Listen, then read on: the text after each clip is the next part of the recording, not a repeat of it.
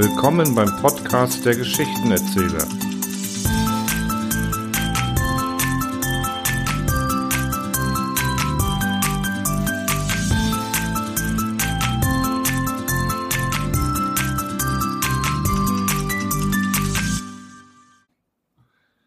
Wie aus einem Gefallen für einen Bekannten fast ein ausgewachsener Spionageskandal werden kann. Konrad Fiolkowski, Ploxes. Geht es wirklich nicht? Fast flehend sah ich den Zollinspektor an. Ausgeschlossen, erklärte er ungerührt. Aber es sind doch bloß drei Büchsen. Er zuckte die Schultern. Und für den persönlichen Gebrauch. Nein, tut mir leid. Seine Stimme klang nicht mehr ganz so amtlich. Waren außerirdischer Herkunft, die in die Tarifliste nicht genannt sind, dürfen nur mit einer Sondergenehmigung der Einfuhrkommission auf die Erde. Ja, wann trifft diese Kommission denn zusammen? Na, etwa in einem Monat, sagte der Zollinspektor nach kurzem Überlegen. Warum so spät? Zur Kommission gehören Professoren der verschiedensten Institutionen. Es ist schwer, sie alle auf einmal zusammenzukriegen. Ja, wieso ausgerechnet Professoren? Na, um zu unterscheiden, ob die aus dem Kosmos mitgebrachten Gegenstände nicht gefährlich sind. Gefährlich? Nun ja, wenn die Leute könnten, wie sie wollten, würden sie unglaublichsten Dinge von dem Planeten mitbringen. So war es seine Zeit mit der Rostpflanze von der Venus. Es dauerte nicht lange, und sie hatte sich wie die Pest über die Erde verbreitet. Ich nickte verständnisvoll und hörte mir geduldig die Geschichte von dem Unkraut an. Dann fragte ich, ja, vielleicht wurde Ploxis schon irgendwann einmal eingeführt. Diese lächerlichen drei Büchsen? Nein, steht nicht auf der Liste. Die Stimme des Inspektors wurde wieder dienstlich. Er schien förmlich durch mich hindurchzusehen. Ah, dann eben nicht.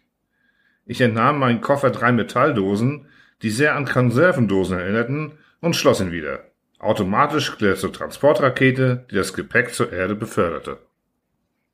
Nach der Rückkehr vom Mars kreiste unser Raumschiff einige Stunden auf einer Parkbahn um die Erde. Die Passagiere gaben ihr Gepäck auf und wurden in kleinen Aerobussen zum Erdkosmodrom gebracht. Auf dem Bildschirm beobachtete ich die blauen Feuerschweife der in dichter Folge vom Raumschiff startenden Busse. Was tun? Sollte ich die drei Büchsen einfach im Handgepäck mitnehmen? Das ist aussichtslos. Die Automaten der Zollkontrolle würden sie bestimmt entdecken. Im Raumschiff zurücklassen konnte ich sie auch nicht. Ich durfte Boort nicht enttäuschen. Boort war nicht nur mein Freund, er war für mich der Inbegriff von Weisheit und Autorität. Ich begab mich in meine Kabine. Crash war dabei, seinen Raumanzug anzulegen. Mit blitzenden Zähnen lachte er mir zu. So, alter Junge, jetzt sind wir schon beinahe zu Hause. Ja, beinahe. Was ist dir denn für eine Laus über die Leber gelaufen? Crash musterte mich aufmerksam. Heimweh nach dem Mars? Das wäre das erste Mal in der Geschichte der Menschheit. Wieder lachte er. Da kam mir die Idee, Crash um Hilfe zu bitten. Zwar kannten wir uns erst seit dem Abflug vom Mars, doch machte er einen vertrauenswürdigen Eindruck. Du Crash, ich hab Kummer, begann ich. Sogar großen, fügte ich hinzu, damit er aufhörte zu grinsen.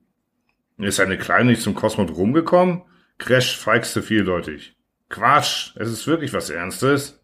Na, schieß los.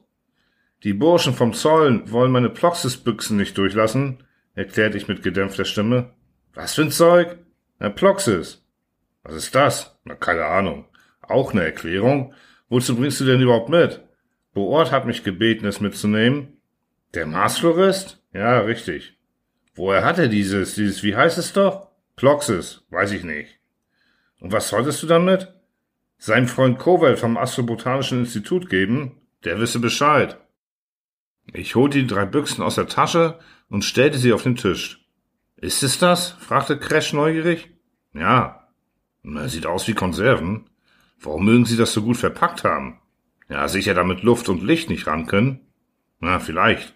Ist es giftig, ätzend, explosiv? Hm, wohl nicht. Meine Antwort klang nicht gerade überzeugend. Am besten du schickst Boort das Zeug zurück, riet Crash. Ja, kann ich nicht. Ich habe versprochen, es Covid persönlich zu übergeben. Was willst du also tun? Weiß ich eben nicht. Ich dachte, zusammen fiel uns eher was ein. Crash überlegte. Dann betrachtete er die Büchsen eingehend. Die Schnüffelautomaten spüren sie auf jeden Fall auf. Ich nickte. Mann, ich hab ne Idee.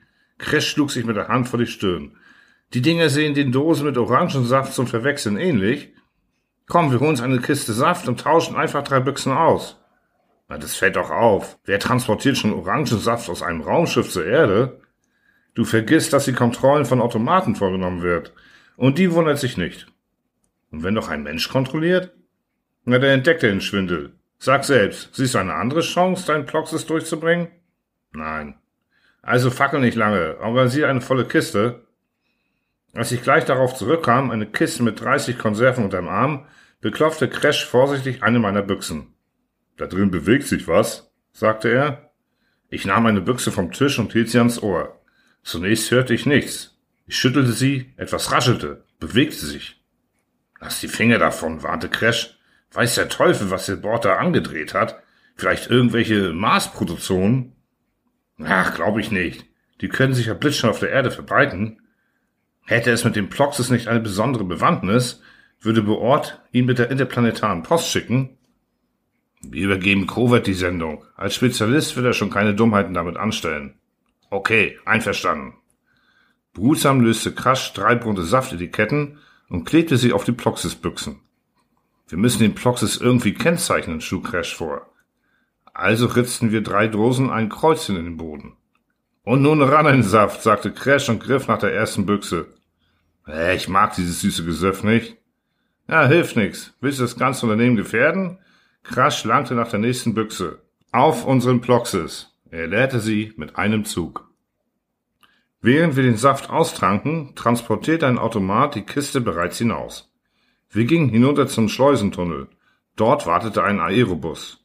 Automaten kontrollierten unser Handgepäck. Der Zollinspektor musterte uns allzu aufmerksam, wie Machine.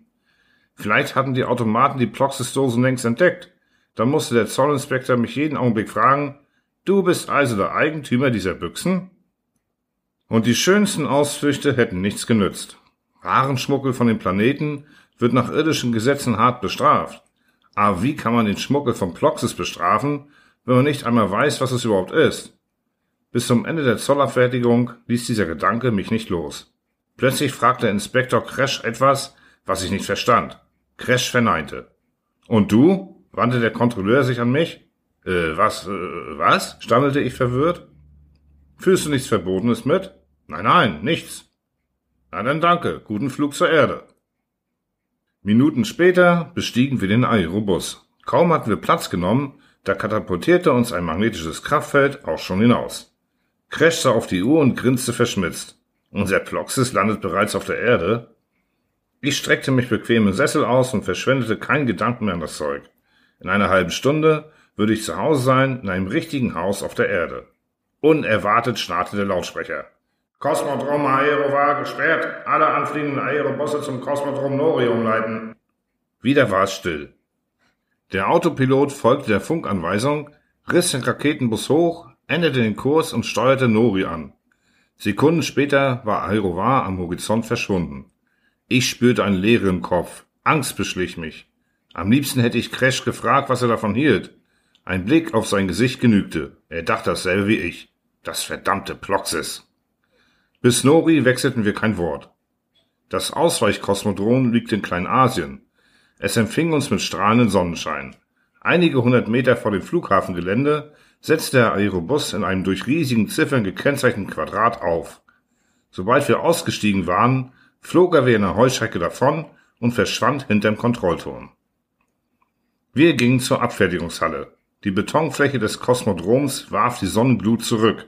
Ermattet schlichen die Menschen, im krassen Gegensatz zu den Automaten, die geschäftig umhereilten. Schon nach wenigen Schritten waren wir schweißgebadet. Bloß schnell in die Halle. Dort gab es eine Klimaanlage, kühle Getränke und alles, was unsere Zivilisation an heißen Tagen zu bieten hat.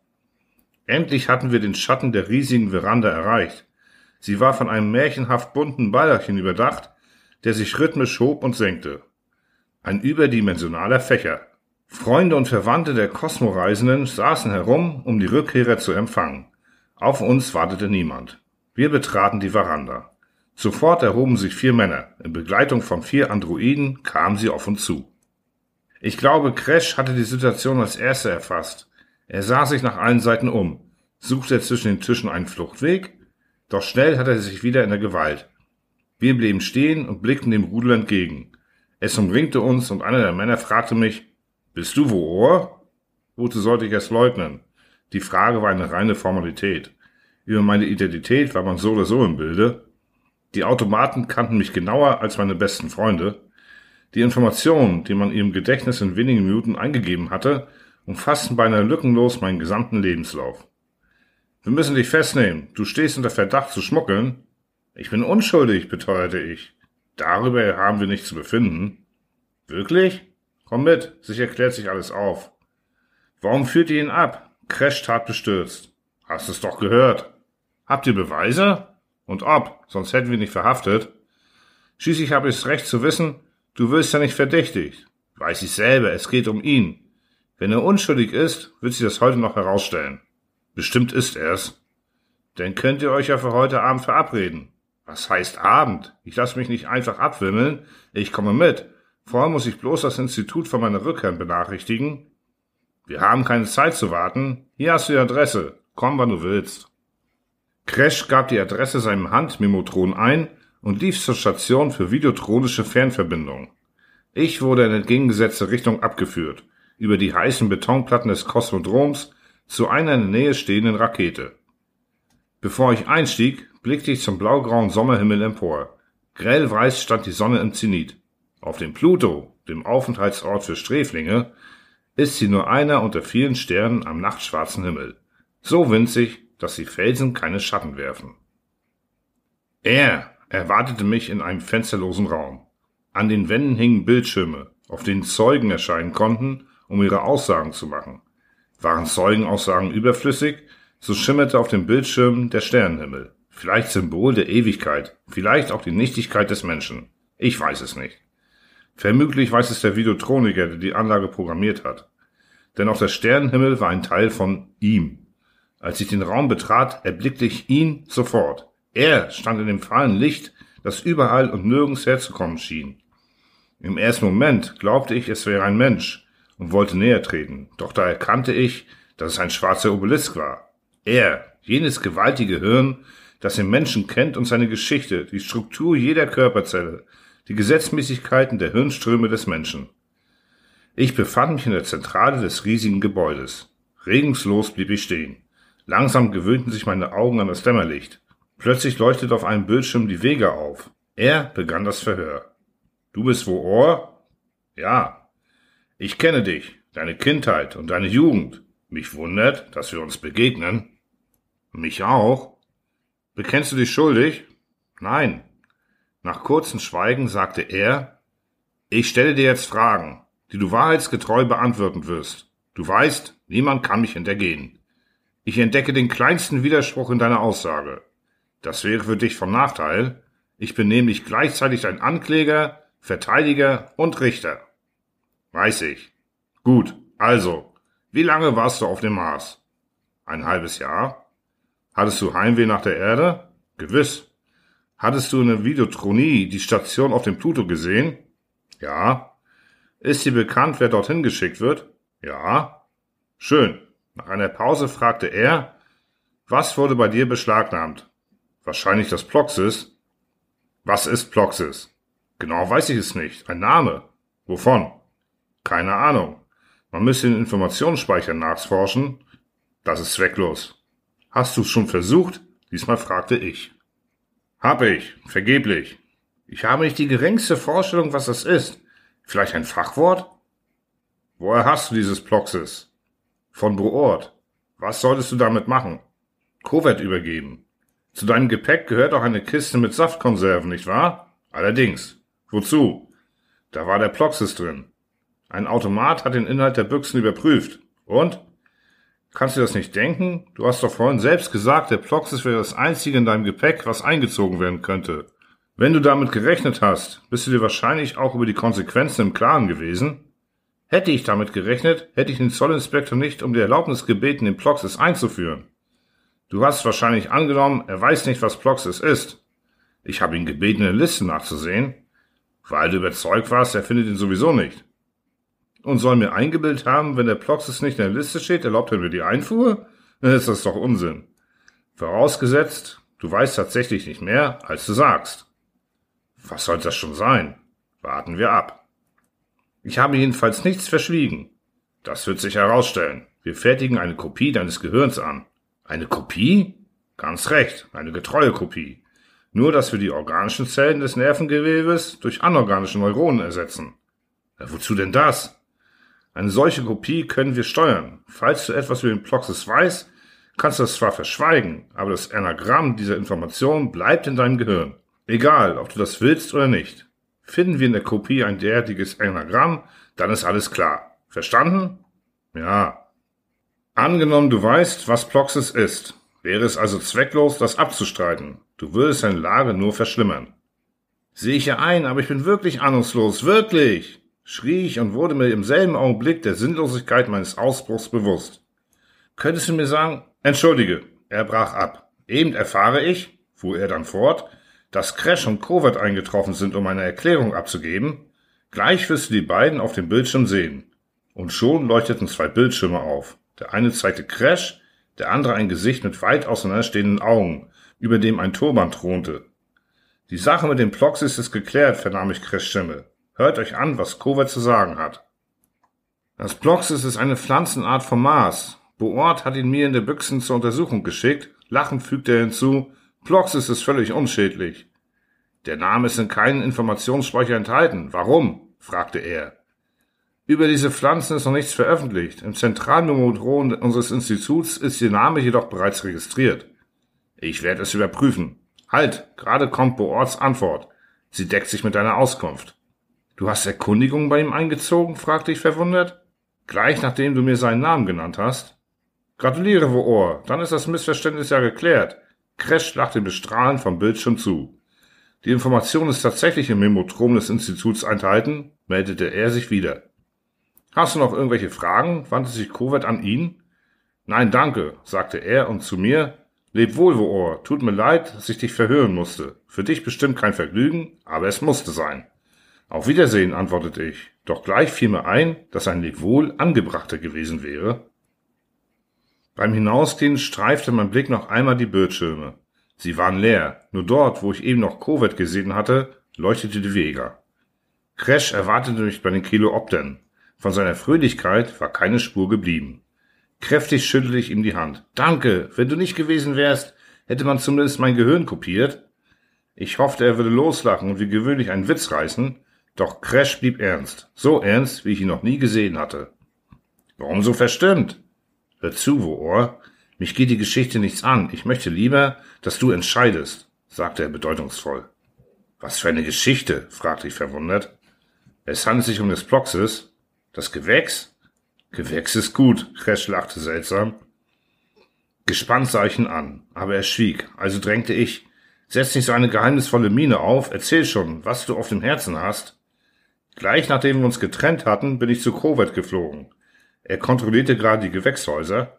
Ich berichtete ihm, was geschehen war. Kowert wurde kreideweiß. Er setzte sich auf eine Bank und brütete vor sich hin. Nach einer Weile sagte er, er müsse ein Missverständnis vorliegen, das er klären werde. Ich flog hierher. Ich wollte wenige Minuten später folgen. Unterwegs kam mir der Gedanke, es wäre vielleicht gut, wenn Buort ihm vom Mars eine Teleaussage übermitteln würde. Ich wollte Kowet bitten, dies zu veranlassen und schaltete mich auf seine Sprechfunkwelle. Dabei wurde ich Zeuge folgenden Gespräches. Komm und höre selbst. Er zog mich in die Kabine seines Coleopters und ließ die im Kristallhirn eines Speicherautomaten deponierte Information ablaufen. Kovacs Stimme erklang. Blitznachricht zum Mars für Professor Boort. Sendung nicht erhalten. Plox ist eine Pflanze. Früher Arat. Ende.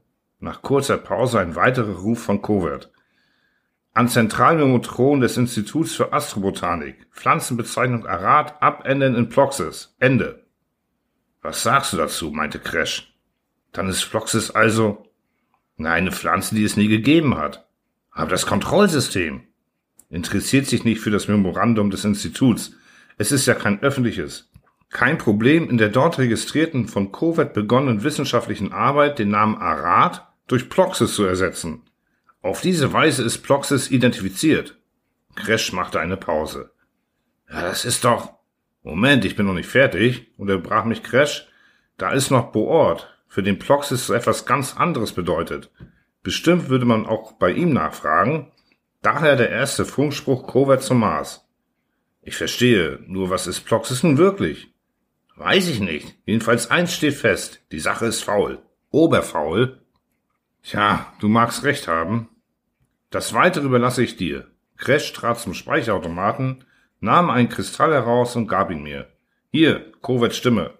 Mach damit, was du willst. Entweder du vergisst die ganze Geschichte, oder du lässt dir eine andere Lösung einfallen. Ich schwöre jetzt ab. Nach Hause. Und diesmal wirklich. Endlich lachte Crash wieder. Wir verabschiedeten uns mit einem Händedruck. Kaum war ich aus der Kabine gesprungen, da startete der Coleopter und verschwand über den Wipfeln des nahegelegenen Waldes. Ich sah gerade noch das rote Hecklicht blinken. Es war schon dunkel.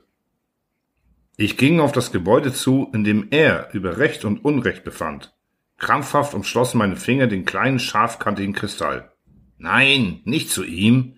Vorher muss ich erfahren, was eigentlich auf dem Kosmodrom von Aerova passiert ist Kurz entschlossen begab ich mich zum Halteplatz der Lufttaxis und schwebte wenige Minuten später in Richtung Aerovar davon. Als die Lichter der Stadt unter mir auftauchten, war es schon späte Nacht. Das Kosmodrom war noch immer gesperrt. Nur mit Mühe brachte der Autopilot das Lufttaxi auf der kurzen Piste des benachbarten Ausweichflughafens zum Stehen. Wenige Meter weiter wartete der Coleopter, der ich unterwegs per Funk angefordert hatte. Mit ihm flog ich direkt in die Stadt. In Aerovar wohnte mein Kollege Torx. Wir hatten einmal gemeinsam einen Einführungskurs im Kosmodrombau besucht. Später war er zur Astronavigation übergewechselt und schließlich Videotronie-Reporter geworden. Ich landete vor der kleinen Vorstadtvilla und folgte dem unbeleuchteten Pfad, der zum Eingang führte. Auf halbem Weg blieb ich stehen und zündete mir vor Nervosität eine Zigarette an. Noch war mir schleierhaft, wie ich das Gespräch beginnen sollte. Plötzlich näherten sich vom Haus her hastige Schritte. Instinktiv drückte mich ins Gebüsch, aber meine Zigarette verriet mich. Die Gestalt blieb stehen und fragte, bist du da eben mit dem Coleopter gekommen? Ja. Darf ich ihn benutzen? Hab's furchtbar eilig. Bedaure. Kannst den nehmen, den ich bestellt hab? Er muss in wenigen Minuten hier sein. Ich hab genauso wenig Zeit. Ist Talk zu Hause? Na, der bin ich selbst. Menschenskind, ich hab dich gar nicht erkannt. Ich bin Woor. Woor? Na, willkommen. Was treibst du dich um diese Zeit zu mir? Beinahe hättest du mich nicht mehr angetroffen. Freut mich, dich zu sehen. Ich würde dich gerne einen Augenblick sprechen. Warte bitte im Haus auf mich. Ich muss ganz schnell weg. Wenn's dir recht ist, komme ich mit. Talk schien zu zögern. Doch dann sagt er, gut, einverstanden. Allerdings werde ich dir nicht viel Zeit widmen können. Bin beruflich unterwegs. Eine tolle Sensation. Um was geht's denn? Eine merkwürdige Geschichte auf dem Kosmodrom. Talks packte mich bei den Schultern, zog mich zum Coleopter. Beim Laufen rief er, will eine Reportage darüber bringen, die muss noch in die Frühsendung. Ein Knüller wird das werden. Er schlug die Tür des Coleopters hinter mir zu, das Triebwerk heulte auf, die Lichter der Vorstadtsiedlung belieben unter uns zurück. Nun schieß endlich los! Als Sie vom Zoll heute das Gepäck der Marspassagiere kontrollierten, haben Sie irgendwas aufgemacht. Plötzlich war das ganze Gebäude in eine weiße Dampfwolke gehüllt. Ein Zollkommissar, der gerade aus der Stadt zurückkam, drang in die Abfertigungshalle ein. Seine Kollegen lagen betäubt am Boden. Sind sie wieder zu sich gekommen? Ja, warte. Zunächst vermutete man einen Anschlag auf das Zollpersonal. Großschmuggel vom Mars und der Einsatz von Betäubungsmitteln. Das letzte derartige Gangsterstück liegt zwar 200 Jahre zurück, aber man kann ja nie wissen. Alarm wurde ausgelöst, der Kosmodrom gesperrt und sämtliche Passagiere assistiert, die irgendetwas mit der Gepäckrakete vom Raumschiff zur Erde befördert hatten. Das Resultat war natürlich gleich Null. Und die Zöllner kamen wieder zu sich und fingen an, Fragen zu beantworten, die noch gar nicht ausgesprochen waren. Das ist mit zu hoch. Na, pass auf. Man brauchte eine Frage nur gedanklich zu formulieren und schon antworteten sie. Untereinander verstehen sich sogar ohne Sprache.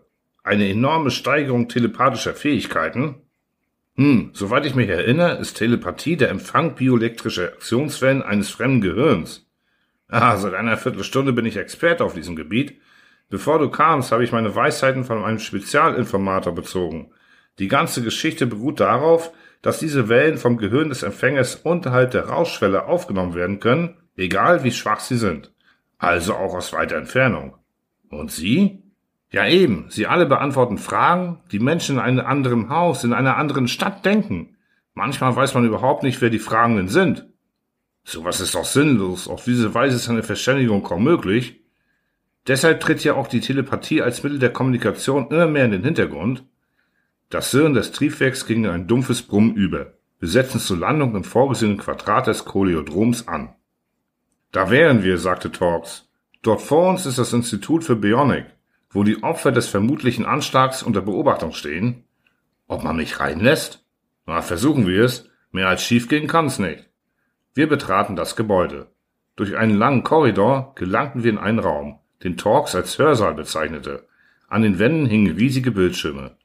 Das sind sie, flüsterte Torx und zeigte auf die Bildschirme. Nebeneinander saßen unbeweglich neun weiß gekleidete Männer. Der zehnte, offenbar ein Mitarbeiter des Instituts, ging vom einen zum anderen und betastete ihre Köpfe. Anschließend blickte er vom Bildschirm direkt in den Hörsaal. Sieben Stunden nach Beobachtung der ersten Symptome zeigten sich auf der Stirn aller Eingelieferten zwei symmetrische, schnell größer werdende Geschwülste. Gleichzeitig konnten wir eine zunehmende Selektivität feststellen. Das nächste Kommuniqué folgt in einer Stunde. Die Bildschirme erloschen. Das Licht ging an. Jetzt erst sah ich, dass der Hörsaal voll besetzt war. Telepathischer selektiver Empfang. Keine schlechte Sache, meinte jemand dicht neben mir. Die Auswüchse verbessern den Empfang, kommentierte Torx. Eine höchst seltsame Technik. Ich drehte mich zu ihm um. Da bemerkte ich Covert. Wahrscheinlich hätte ich ihn übersehen, wenn sein Turban nicht gewesen wäre. Da kam mir die Erleuchtung. Wortlos trat ich auf ihn zu und riss ihm den zum Turban geschlungenen weißen Schal vom Kopf. Ich hatte mich nicht geirrt. Zwischen den schütternden schwarzen Haar ragten zwei hornförmige Höcker empor. Kovacs Faust schoss hoch. Geschickt glitt ich zur Seite. Zu einem zweiten Schlag kam es nicht. Nu war Kovac von den Anwesenden so dicht umringt, dass er sich nicht rühren konnte. Alle starrten auf seinen Kopf. Rasch drängte ich mich zum Ausgang durch. Torx blieb. Noch von draußen hörte ich, wie seine Stimme den Lärm im Hörsaal übertönte. Jetzt wusste ich, wozu Ploxes dienen sollte. Zur Gedankenspionage um sich gegen den Willen der Menschen Informationen über sie zu beschaffen. Glaubt man einer uralten Legende, dann ist Ploxes nicht zum ersten Mal auf die Erde gelangt? Nun konnte ich zu ihm fliegen. Ich griff in die Tasche und führte zwischen den Fingern den Kristall, den ich von Kretsch bekommen hatte. Ein kleines, würfelförmiges Stück Quarz.